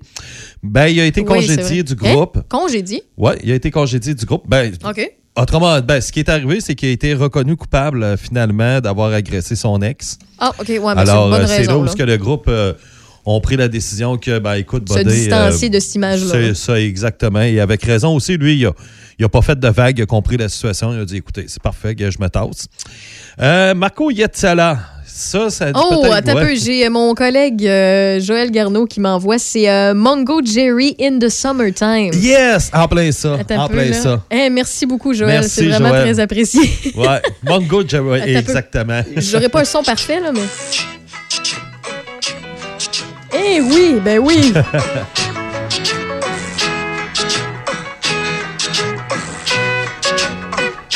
Ça fait longtemps que j'ai entendu ça. Ouais. In the summertime, when the weather is high, you can stretch right up and touch the sky. When the weather's fine, you got women, you got women on your mind. Le troisième. Troisième single le plus vendu de toute l'histoire de la musique. Incroyable. Ouais. A meal. If a daddy's poor, just do what you feel. Speed along the lane. You can tell. C'est bien mieux qu'une chanson de Noël. Ah, ben ouais. yes. Oui, on parlait de Marco Yetzala. Ça a été une grosse bombe euh, cette semaine euh, du côté de Nightwish, euh, euh, groupe euh, symphonique euh, finlandais dans le côté hard rock metal. Alors, euh, qui fait partie, qui est la voix masculine du groupe et le. Le gars a décidé de quitter tout simplement la musique tout court et aussi le monde de la musique et la vie publique. Euh, il était comme un peu tanné de tout ça. Il est comme un petit peu tanné aussi des redevances qu'on peut recevoir, genre une scène pour euh, 1000, euh, 1000 chansons vues sur Spotify. Il- pour lui, ça ne rentre pas dans la tête, ce côté-là. Euh, il a dit écoutez, moi, je décide d'arrêter la musique, je passe à complètement autre chose. Il abandonne tout simplement la musique. Alors, euh, c'est là, la rumeur est que, parce que Taria, la première chanteuse, c'était un peu à cause de lui qu'elle est partie. Ils s'entendaient vraiment pas, ces deux-là. Est-ce qu'elle va revenir avec Nightwish? Mais là, il y a Floor qui est là. Alors, euh, ça va rester à voir. Ça va être quelque chose qui va être le fun à voir au cours euh, des euh, prochains mois. Ben, merci beaucoup, Eric. Écoute, euh, Yes. d'avoir pris le temps de raconter l'histoire de Roy Orbison, puis aussi d'avoir fait quelques nouvelles concernant le domaine de la musique. Je sais que tu en as tout le temps plein à nous partager, puis on pourrait le faire encore pour une heure. Oui, oui, t'es un bon mémé. Euh, mais écoute, le, le temps, le temps nous presse. On se revoit la semaine prochaine. Yes, sir. Bien hâte de voir ce que tu vas nous suggérer. Mais encore là, on prend des suggestions des auditeurs si on veut, euh, si vous ça. voulez entendre parler de, de, de, de, de, de votre artiste, d'un Ben en particulier euh, qui, euh, qui, qui vous a marqué à l'adolescence, dans, dans votre euh, monde de jeune adulte ou bien dans votre enfance, faites les suggestions euh, sur Ouais. la page Facebook de Choc 887 euh, via Messenger. Ça va nous faire plaisir d'ajouter ça à notre N'importe qui, list. puis je vous en parle tout de suite là. là. Bon, ben c'est parfait. Ben Eric, bonne soirée à toi. Merci beaucoup. À la Bye semaine bye tout le prochaine. monde. Puis à tous ceux et celles qui étaient au rendez-vous de RAF dans le Dash, on se, re- on se retrouve demain à compter de 14h. Bye bye. Là. Choc 88 7 Portneuf et Lobinière. Portneuf-Lobinière, c'est Choc 88.7. D'une rive à l'autre. D'une rive à l'autre. Choc. D'un succès à l'autre. Choc. Fabriqué ici pour des gens d'ici. De Trois-Rivières à Québec. C'est 88 7. Choc 88.7.